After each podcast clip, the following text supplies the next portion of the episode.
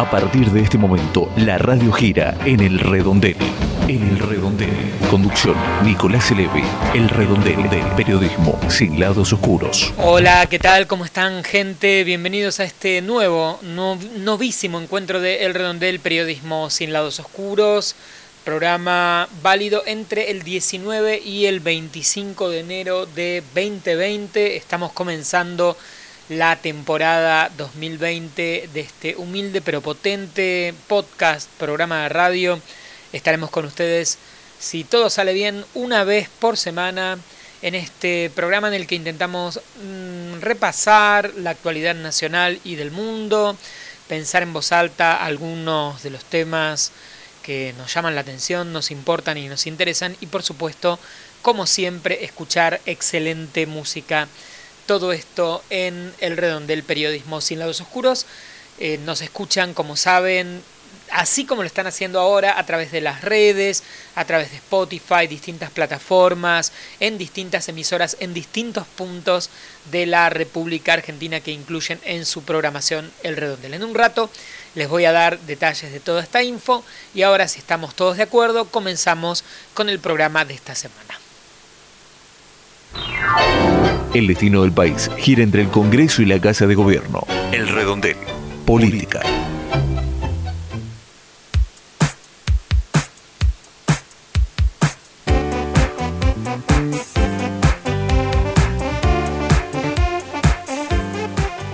Bien, como siempre aquí en el redondel, el primer bloque es para hablar sobre la actualidad política, los temas más importantes que ocurren en la Argentina y en el mundo. Les doy la bienvenida a todos. Mi nombre es Nicolás Elevi y mm, estos días estaremos hablando, especialmente aquí en nuestro país, de algunos temas que eh, sin dudas eh, van a eh, llamarnos la atención.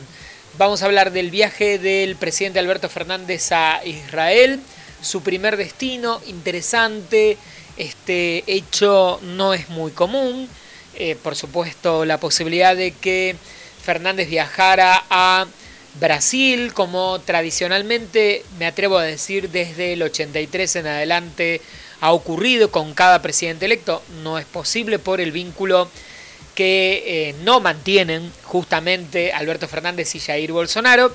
Se hablaba de eh, un viaje, de hecho va a ocurrir un viaje a Europa, en que al menos por ahora se habla de eh, Francia y España y el Vaticano, eh, con eh, todo lo que implica el encuentro entre Francisco y Alberto Fernández.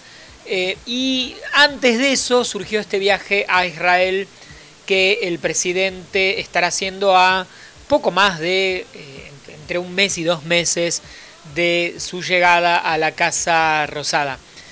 las informaciones de estos días eh, empiezan a hablar de eh, los vínculos o hablan otra vez de algunas eh, de algunos vínculos internacionales importantes.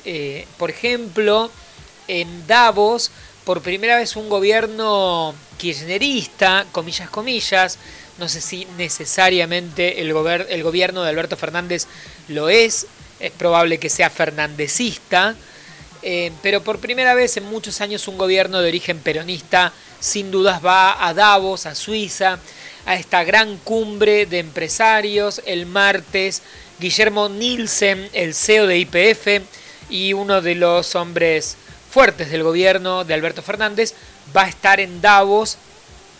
Durante el gobierno del kirchnerismo no hubo ninguna presencia.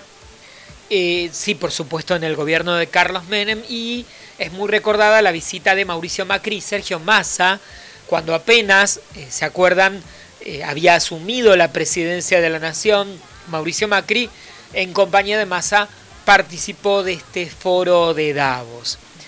El 5 de febrero se van a encontrar Martín Guzmán con Cristalina Georgieva, la titular del FMI, en el Vaticano, en un evento convocado por el Vaticano, en el que se va a hablar de economía a nivel mundial, y de hecho Martín Guzmán está viajando eh, a fin de este mes, en muy poquitos días, a la ciudad de Nueva York, sin dudas están avanzando acá todas las negociaciones para una reestructuración de la deuda con el Fondo Monetario Internacional y eventualmente con el resto de los acreedores privados, eh, que todos sabemos es una de las grandes complicaciones de la economía argentina a lo largo de los últimos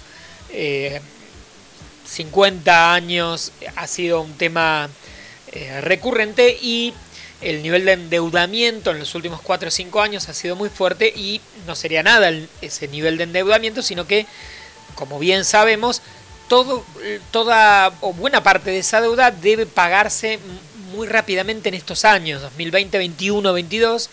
Por eso eh, el default o la reestructuración y no hay mucha vuelta de tuerca alrededor porque no hay con qué pagar eh, la deuda en estos plazos. Quizás si se hubiera tomado deuda a más largo plazo fue muy grande, a muy corto plazo, ya sabemos, otro tema del que hemos hablado mucho acá en el redondel y en los, en los medios, es dónde está esa plata, que es una de las preguntas siempre es millonarias, como la plata, una de las preguntas que vale millones, porque cada vez que se habla de deuda en la Argentina, la pregunta es ¿a dónde fue el dinero que se pidió prestado?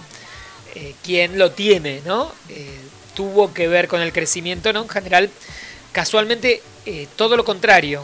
Cuando se pide mucha deuda, la Argentina no crece, se da esa paradoja.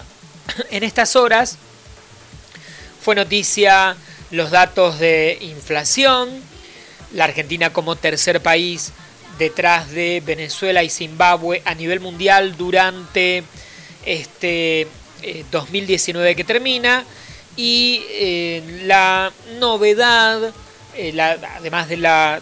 hay dos grandes medidas económicas dando vueltas desde que asumió el gobierno. Por un lado la tarjeta alimentaria, tratando de ver qué se hace con el tema de el acceso a los alimentos. Ahí aparece el ministro Arroyo y una tarjeta que, bueno, implica poner dinero para la compra de alimentos eh, y ciertos alimentos sí y otros no, y en el medio también eh, precios cuidados, ¿no? Como otra política que, vamos a decir esto, eh, la sostuvo, la, crea el, gobierno de Cristina Kirchner, pero sobrevive en el gobierno de Mauricio Macri, al principio no, pero luego el mismo gobierno de Mauricio Macri eh, implanta precios cuidados y ahora se vuelve a instalar, hubo discusión en estos días por las bebidas azucaradas o no, pero en definitiva eh, sabemos que esencialmente más allá de todo tiene como objetivo funcionar como un registro de precios de referencia bastante caros, algunos precios cuidados eh, de los que se establecieron ahora en este tira y afloje entre empresarios del sector alimenticio y el gobierno.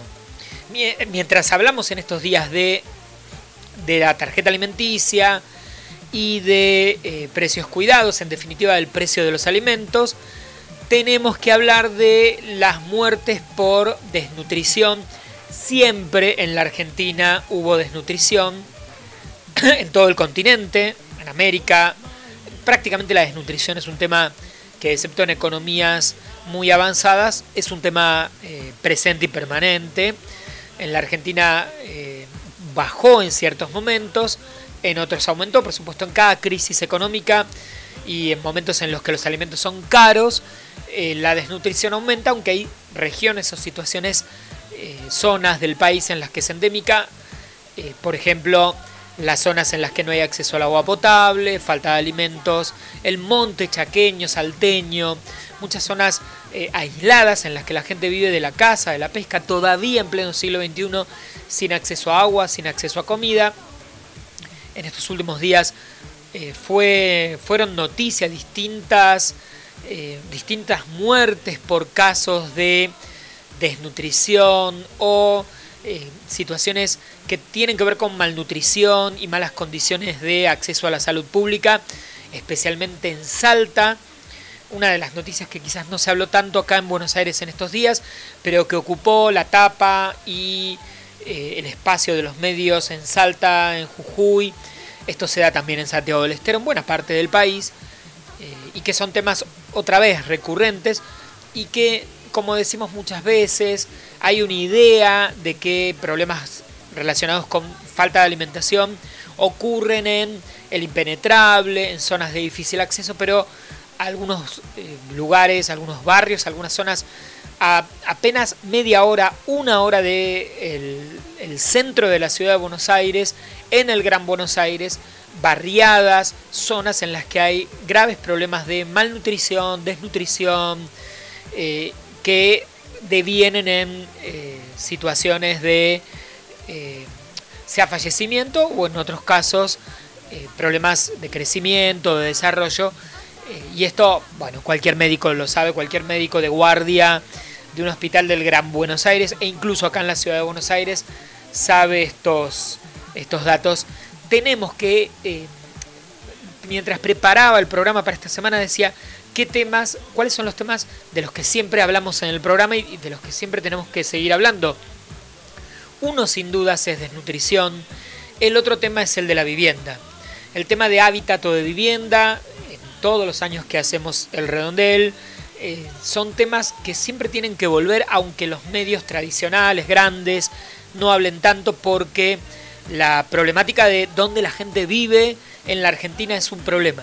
Bueno, tenemos el tema de los créditos UBA como una, eh, un costado de eso, pero sin dudas la falta de lugar para que la gente viva, eh, la falta de política pública o privada eh, para facilitar el acceso a la vivienda explica muchos de los problemas que en la Argentina eh, tenemos. Porque que la gente viva en eh, todavía en pleno siglo XXI en ranchos de adobe, en casas construidas de cartón, en asentamientos, implica que no hay ningún Estado que regule eso.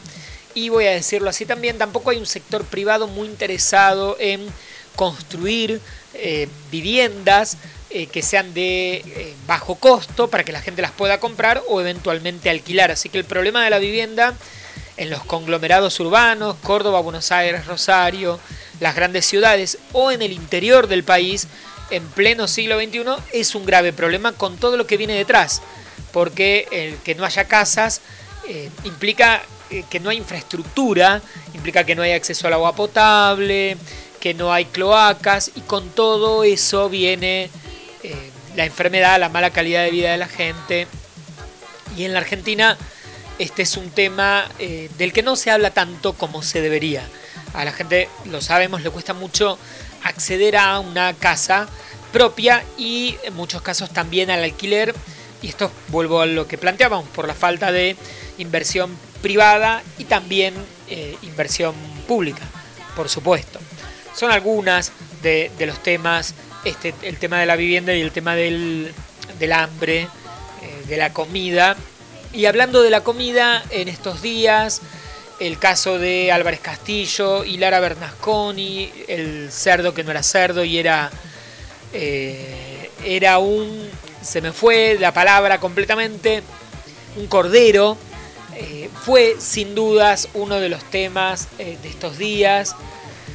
Y la, lo, que me venía a la mente pensando un poco en voz alta sobre, sobre esto es eh, qué terrible la, eh, lo que se frivoliza. Por supuesto, esto finalmente se reconoció como una broma, el empresario que tiró el cordero. Eh, pensaba, parecieran juegos de chicos de un colegio de 13, 12, 13 años que se revolean se revolean algo sin pensar en las consecuencias, algo muy común entre chicos que no pueden medir las consecuencias de sus actos. Pero qué increíble adultos, ¿no?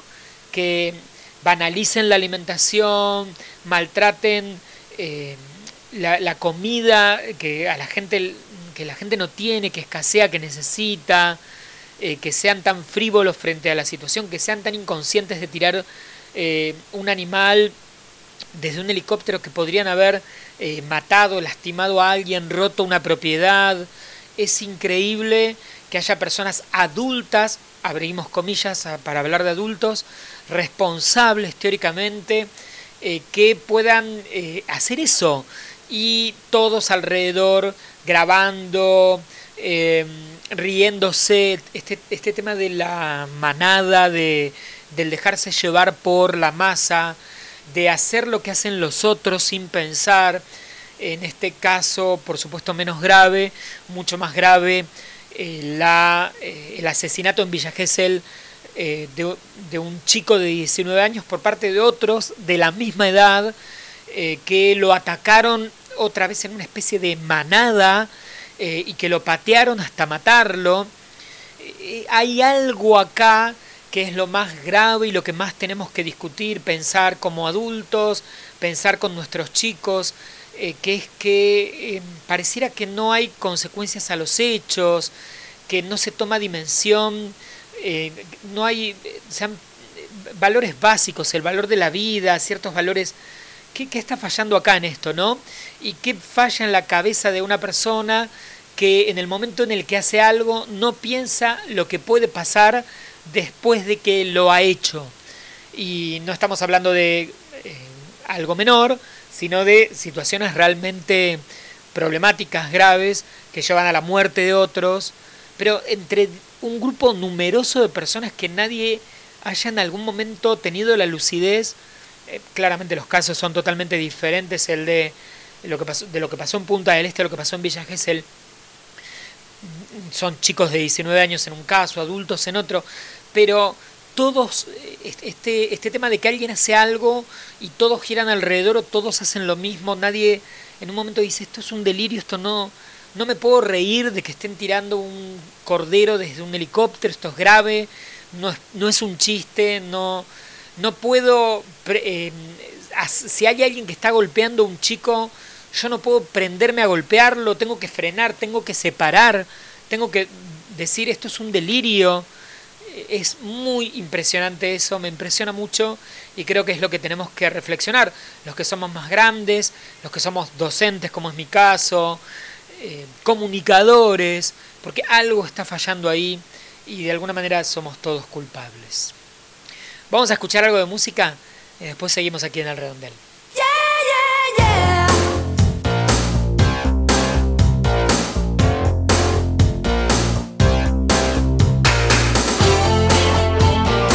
El redondel se mueve, se revoluciona. Música para ciertos momentos. Música para este momento.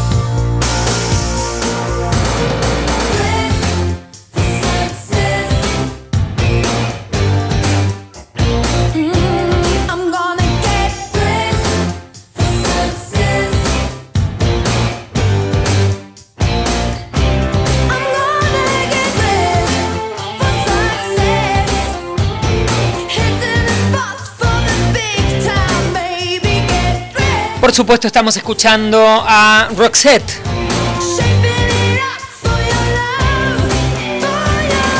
Viajamos hasta 1988 para escuchar este gran clásico de la banda, el dúo formado por Per Gessel y Marie Fredriksson. En estos días falleció hace muy poquito Marie Fredriksson después de luchar fuertemente contra un tumor cerebral. Eh, un gran show dio Roxette aquí en Buenos Aires en el Luna Park hace algunos años cuando vino. Una banda terriblemente, un dúo terriblemente popular a nivel mundial. Y esta fue una de sus grandes canciones, increíble la voz de Marie Fredriksson, Dressed for Success, vestida para el éxito Roxette.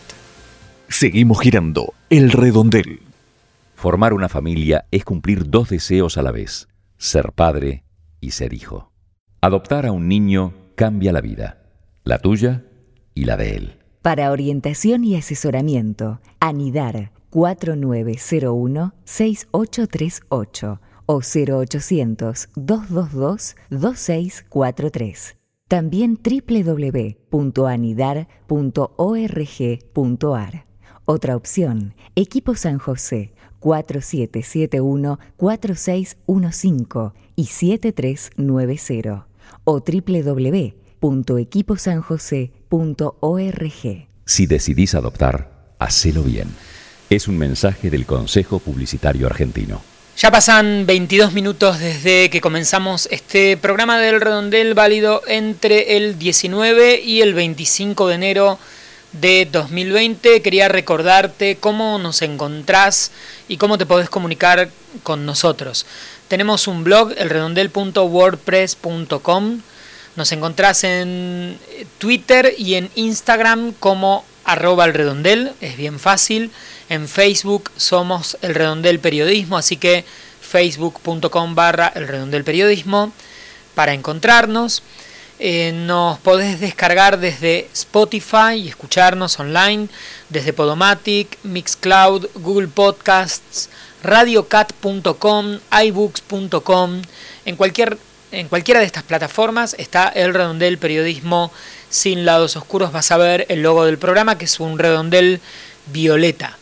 Y eh, por supuesto tenemos un correo electrónico que es elredondel.gmail.com o un número de WhatsApp. Anótalo agregalo a tu lista de contactos, agreganos y mandanos mensajes de texto o de voz o lo que tengas ganas. Nuestro número es más 190 2702 2775 más 190 2702 2775 el número de WhatsApp de El Redondel Periodismo sin lados oscuros. Mi nombre es Nicolás Elevi, en redes me encuentran como arroba Nelevi, N-E-L-E, B larga y latina, así de fácil. Seguimos un poquito más de tanda y vamos al bloque de información internacional. Buscando ser fieles al lema Un oído atento y un corazón abierto al que sufre, los voluntarios del teléfono de la esperanza atienden humana y espiritualmente durante las 24 horas a las personas que se encuentran solas, angustiadas, deprimidas, sin trabajo, con ideas o intentos de suicidio, ofreciéndoles una escucha activa y orientación concreta según su problemática. El teléfono de la esperanza es el 4743-0050. Del otro lado, y en cualquier momento, alguien, velando, ofrece su ayuda las 24 horas.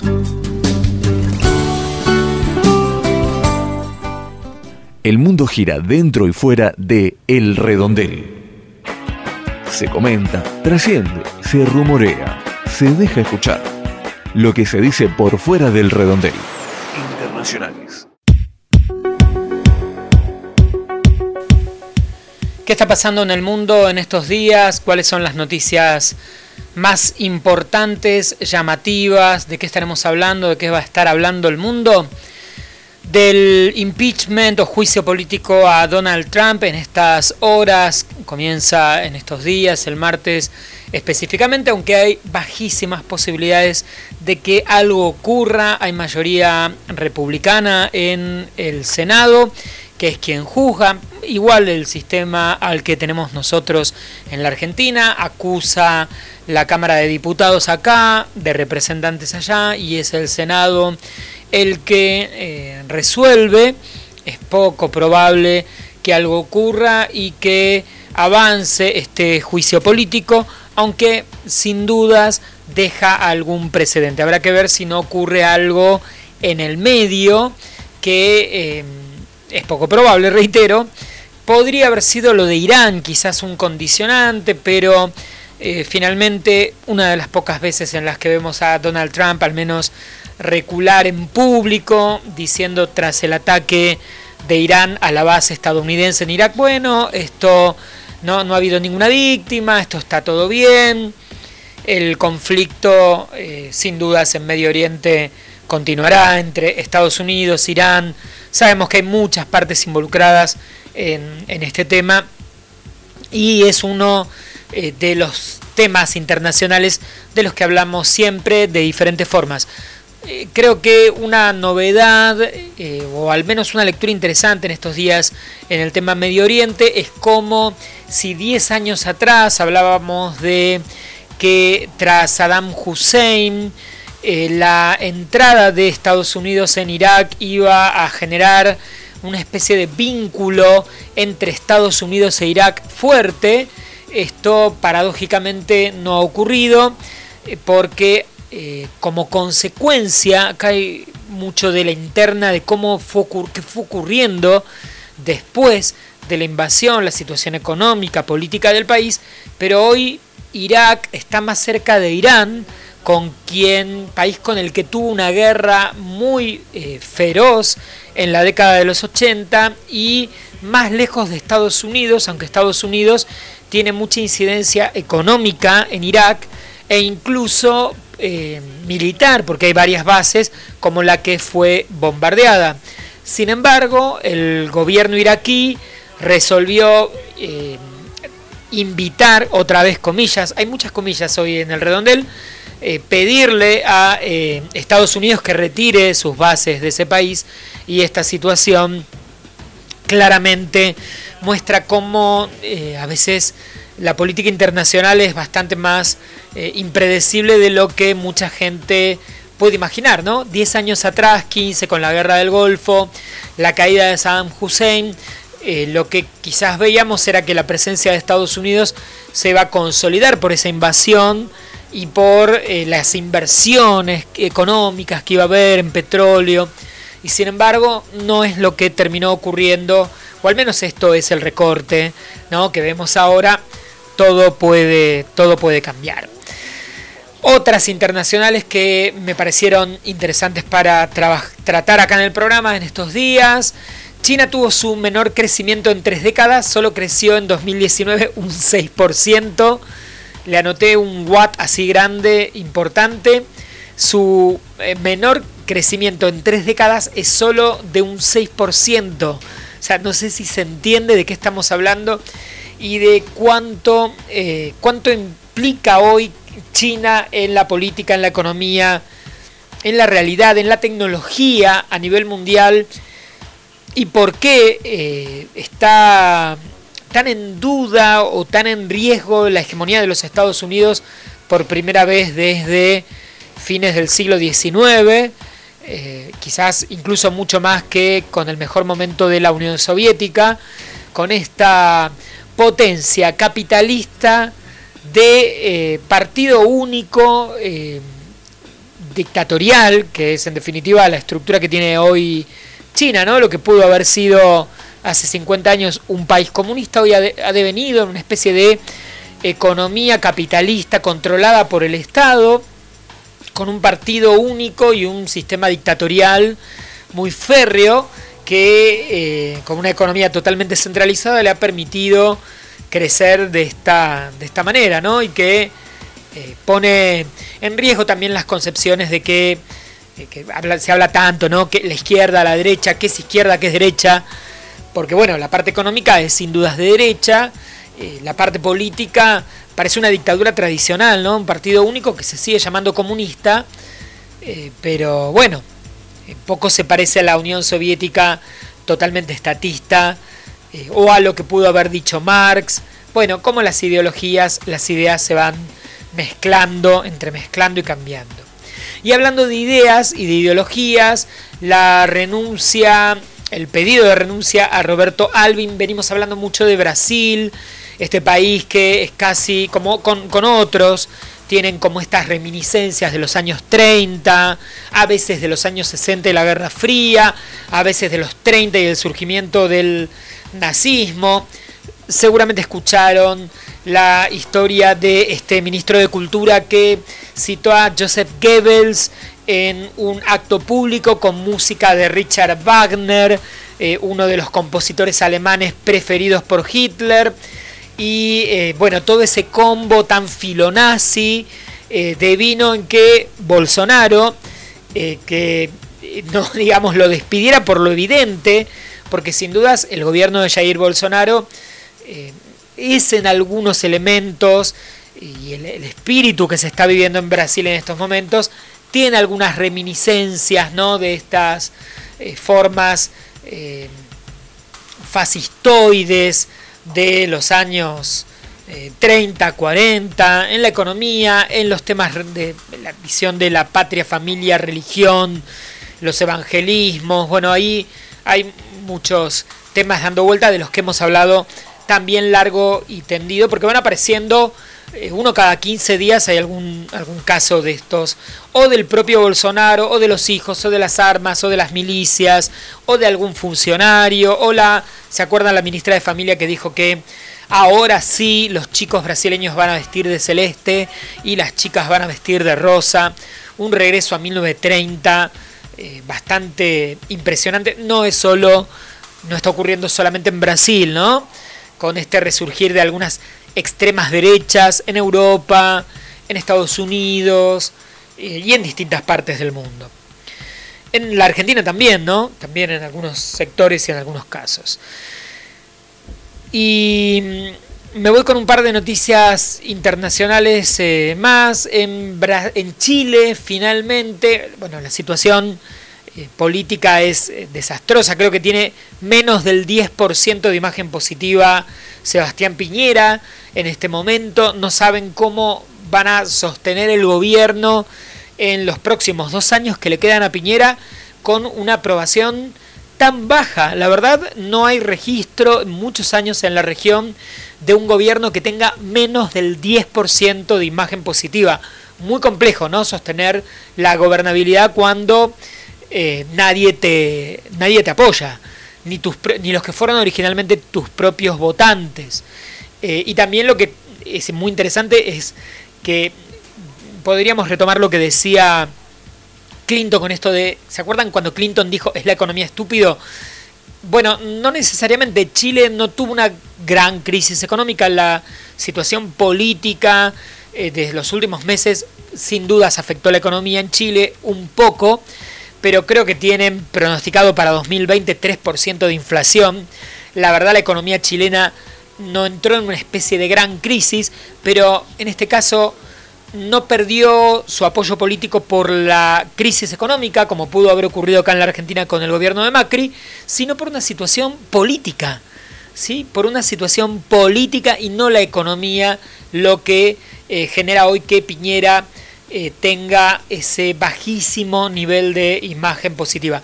Qué interesante otra vez para ver lo complejo que son las realidades y las cómo a veces uno fuerza linealidades de un país al otro y trata de aplicar lo mismo y no, no se puede llevar de un lugar al otro de una manera tan lineal. En Chile, el Senado aprobó en estos días la idea de legislar un proyecto de ley para aprobar el matrimonio igualitario. No es que eh, se aprobó un proyecto para que sea ley el matrimonio igualitario, sino un proyecto para que se pueda pensar en legislar esto porque la Corte Interamericana de Derechos Humanos le reclamó a Chile que avance en este sentido eh, y a partir de acá, eh, esto se aprobó en el Senado con 22 votos a favor y 16 en contra, será la Cámara de Diputados la que va a discutir qué hace al respecto y si esto se aprueba, recién ahí se podrá discutir una ley. Qué increíble eh, cómo son las sociedades. ¿no? Acá en la Argentina hace 10 años que el tema del matrimonio igualitario está resuelto, ni que hablar en Estados Unidos, en Europa, en Brasil mismo, a través de eh, una resolución también de la Corte, como en Estados Unidos, no se necesitó una ley. La Corte Suprema de Justicia de los Estados Unidos dijo que era discriminatorio impedir el casamiento entre personas del mismo sexo y se acabó. Todos los estados a partir de ahí tuvieron que eh, adaptarse a lo que resolvió la Corte. Eh, bueno, miren cómo, cómo son diferentes eh, las cuestiones culturales y qué es lo que pasa en, cada, en cada país. Bueno, algunas de las noticias de lo que pasa en el mundo de estos días. Bueno, no, no vale la pena detenerse mucho en lo del príncipe Henry y Meghan Markle. Después voy a hablarles, guardé algunos títulos de algunos medios que me llamaron la atención y que voy a compartir ahí en el final. Y hay uno que me gustó que tiene que ver con Meghan, esto de eh, los títulos raros, el periodismo friki que tenemos a veces y que titula y también desarrolla noticias muy raras. Eh, bueno, eh, guardé algunas para la última parte del programa. Ahora escuchamos un poquito más de música. Nos queda un ratito todavía para terminar este nuevo encuentro de El Redondel. No te vayas.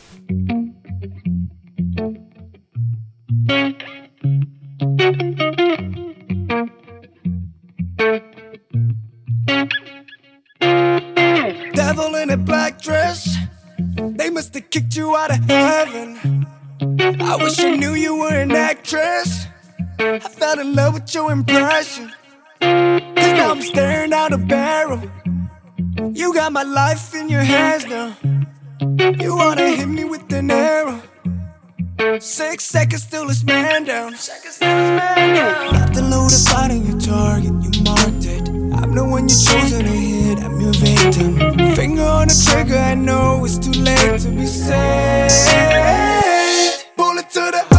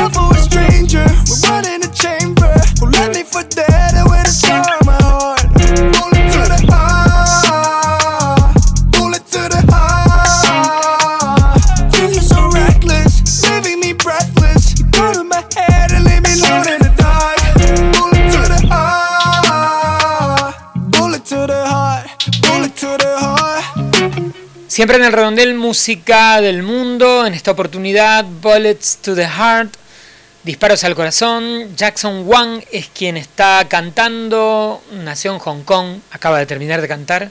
En 1994 es rapero, cantante, compositor, bailarín, modelo, hace un poco de todo como verán. Formó parte del grupo surcoreano GOT7 y es una de las figuras en Hong Kong en estos momentos. Siempre, semana tras semana, te proponemos escuchar música de diferentes países, de distintos lugares, sonidos, maneras de hacer música que solamente puedes escuchar aquí en El Redondel. El mundo gira dentro y fuera de El Redondel.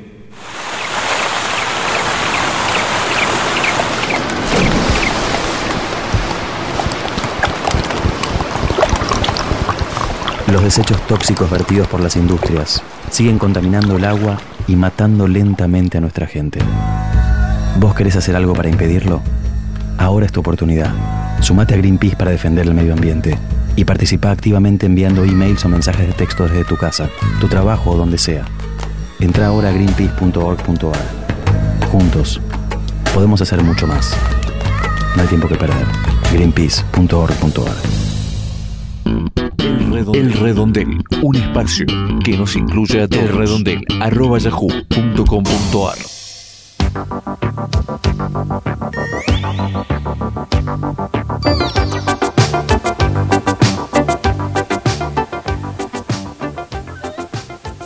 Bien, estamos ya, nos quedan 20 minutos para terminar este programa de El Redondel, válido entre el 19 y el 25 de enero de 2020.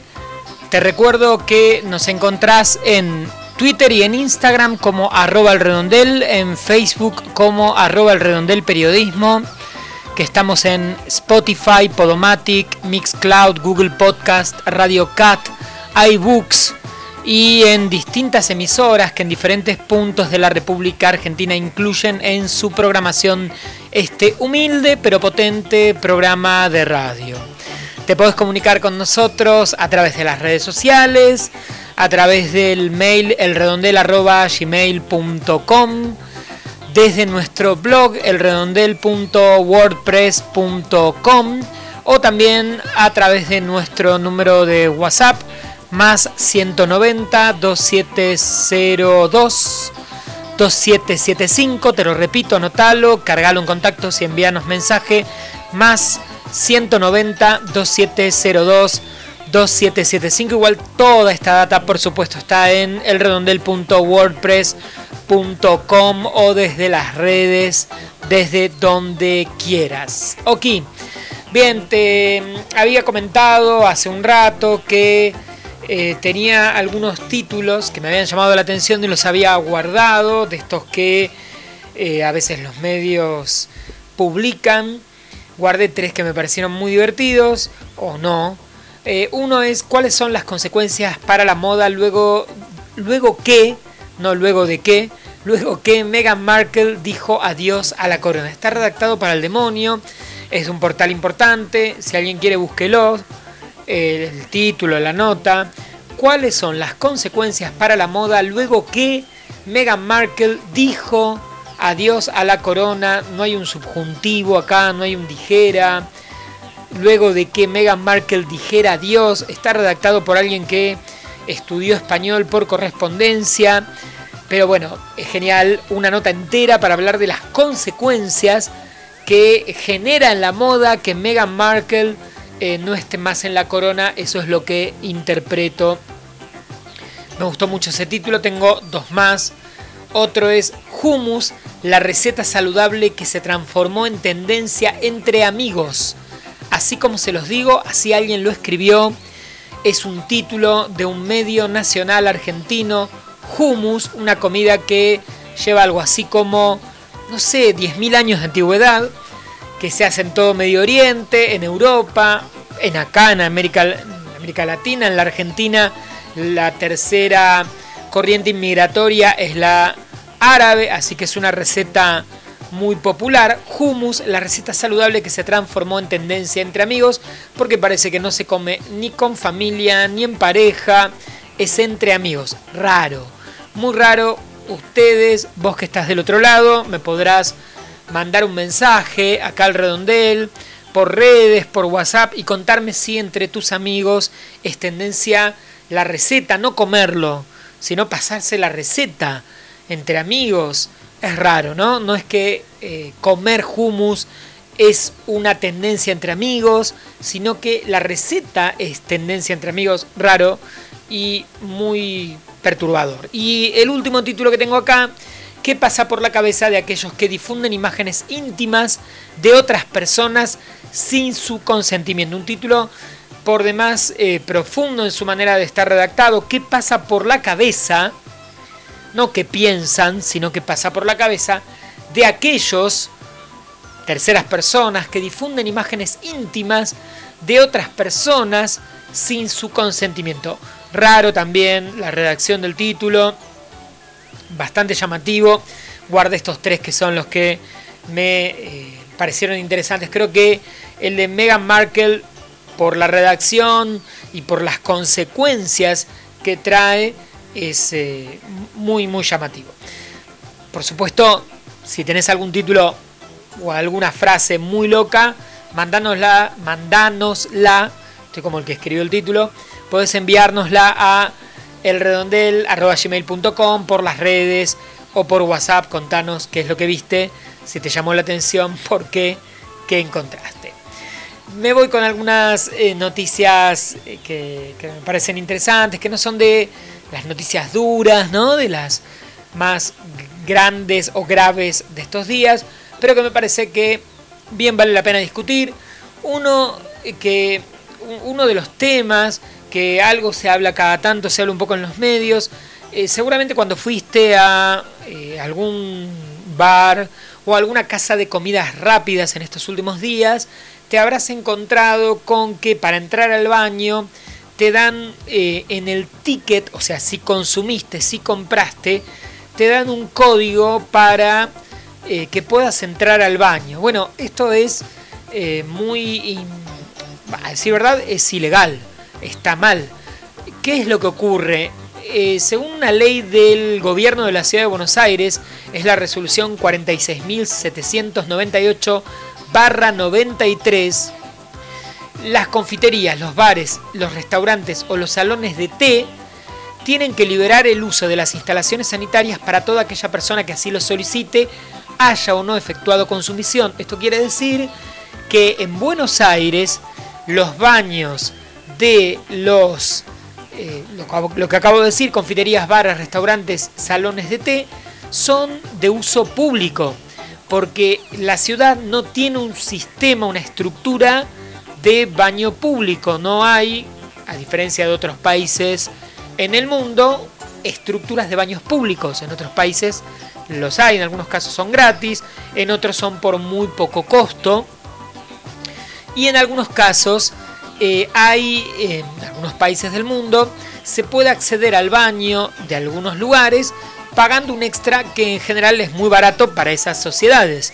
Sí, un euro, un dólar, o sea, muy poquita plata en comparación con los sueldos. Algo así como si alguien tuviera que pagar 20 pesos ¿sí? o, menos por acceder a un baño. Bueno, eh, sea como fuere, acá eh, lo que está ocurriendo es que la gente no puede entrar al baño ni pagándolo ni no pagándolo, tiene que consumir eh, al menos para poder entrar al baño y por lo pronto lo interesante es que viola la ley y sin embargo está ocurriendo, no es lo único, ya sé, me vas a decir del otro lado, no es lo único que viola la ley, claramente que no, hay miles de cosas, eh, miles de hechos, miles de situaciones, mucho más graves que estas, pero me parece que es eh, interesante discutirlo, ¿no? Que la gente no pueda entrar al baño eh, de algunos lugares porque tenga que ser con un ticket o en algunos lugares con, eh, por ejemplo, en la costa, en algunos lugares si no tenés una tarjeta, los lugares de juegos,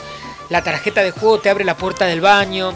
Bueno, habría que ver cuántas normas se están violando y cuántas, en eh, casos, como acá en la ciudad de Buenos Aires con esta resolución que recién les contaba.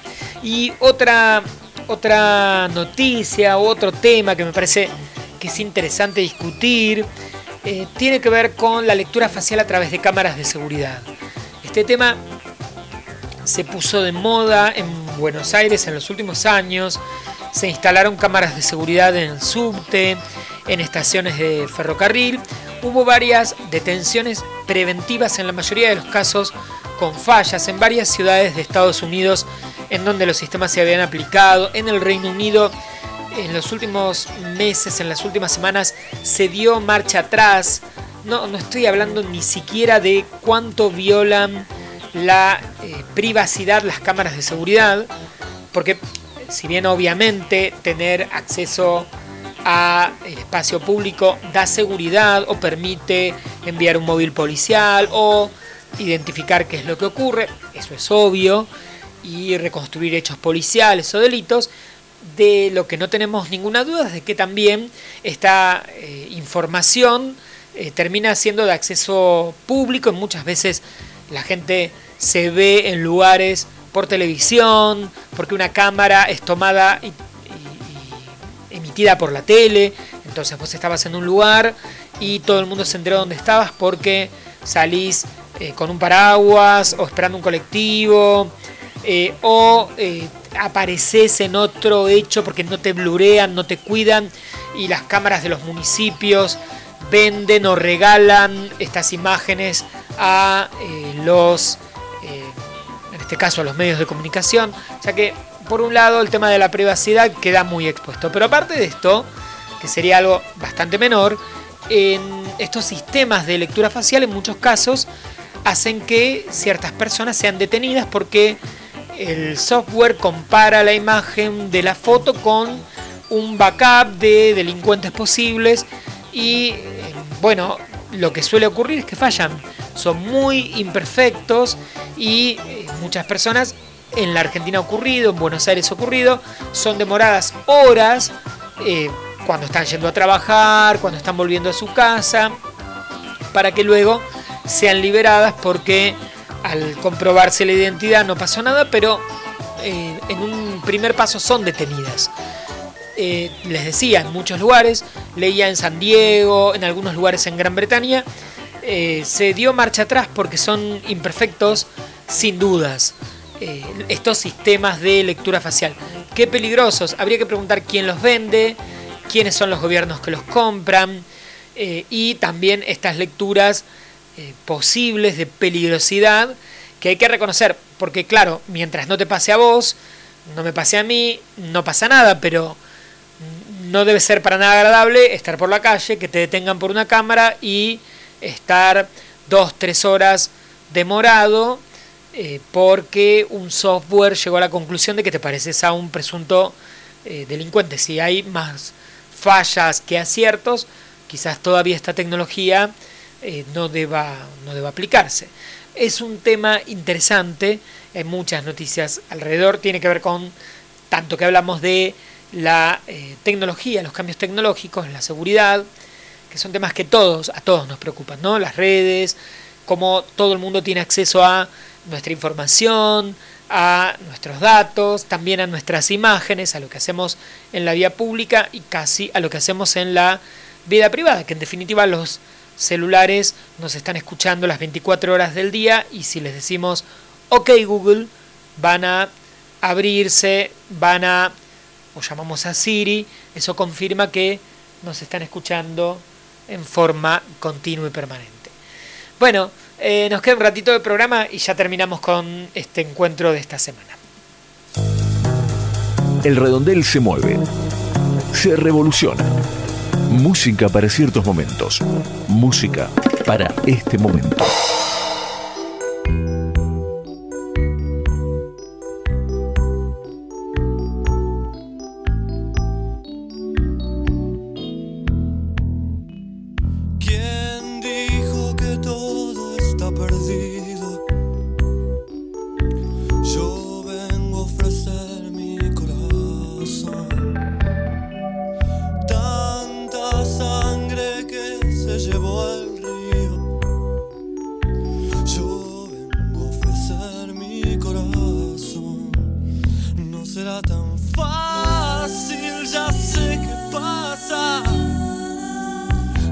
Documento inalterable.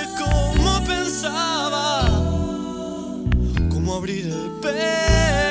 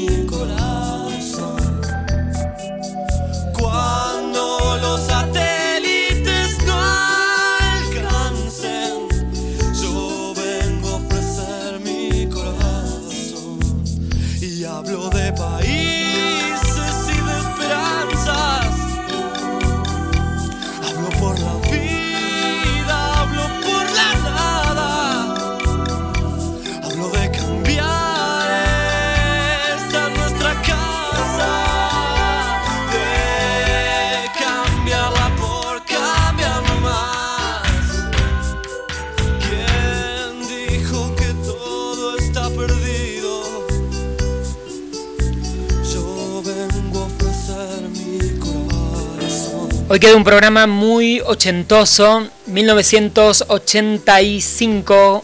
En ese año, Fito Páez publicaba su segundo álbum, Heroes. Desde ese discazo, esto es Yo vengo a ofrecer mi corazón.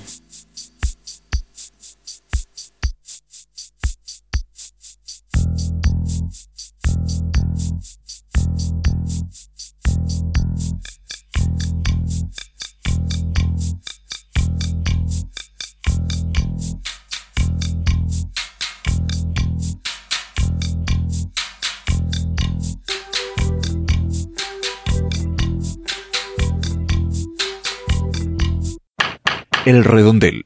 Más sencillo, imposible. Y miraba recién, que acabamos de escucharlo a Fito, quienes grabaron esta canción en algún momento. Increíble. Mercedes Sosa, Víctor Heredia, Milton Nacimiento, Gilberto Gil, Ana Belén, Eugenia León, Amar Azul, Tania Libertad, Rodrigo Rojas, Pablo Milanés, Soledad Jiménez, Carmen París, y seguramente más artistas hicieron propia esta gran canción de Fito que es sin dudas yo vengo a ofrecer mi corazón. Y de alguna manera, un poquito al menos, les ofrecí un rato, te ofrecí un rato mi corazón en este nuevo encuentro de El Redondel Periodismo sin lados oscuros. La idea es a partir de ahora, una vez por semana, nuevo programa, nuevo encuentro, eh, semana tras semana, repasar, encontrarnos, discutir, pensar en voz alta, que es un poco el objetivo del programa, las, algunos de los temas interesantes de la semana, o al menos los que para nosotros son interesantes, los que para mí vale la pena discutir o pensar, no centrarnos en toda la actualidad, sino en algunos temas y girar en redondo, darles vueltas eh, un poquito a esas noticias. Hay muchas y en muchos otros medios, así que acá en el redondel lo que proponemos es un poco eso, ¿no? Detenernos en algunas noticias, pensarlas, algunas un poco más, y eh, escuchar, compartir muy buena música especialmente seleccionada para vos. Gracias en serio por estar en las redes, por escuchar, por descargar, por seguirnos, gracias a las radios que en diferentes puntos de la, mm, de la Argentina incluyen el programa en su aire, en su transmisión. Y los espero, como siempre, en mis redes. Me encuentran como arroba Nelevi, N-E-L-E larga. Y mi nombre es Nicolás Elevi. Muy buena semana para todos. Cuídense, pásenla bien. Y si todo sale como tiene que ser, en siete días vamos a tener un nuevo encuentro de El Redondel Periodismo sin lados oscuros. Gracias, en serio. Cuídense y cualquier cosa ya saben, tienen en las redes sociales todas las opciones para estar en contacto, escribirnos, mandarnos mensajes. Buena semana, pasenla lindo y nos vemos. Besos a todos. Chao. El mundo, la taza de las mañanas, el redondel, siempre cerca.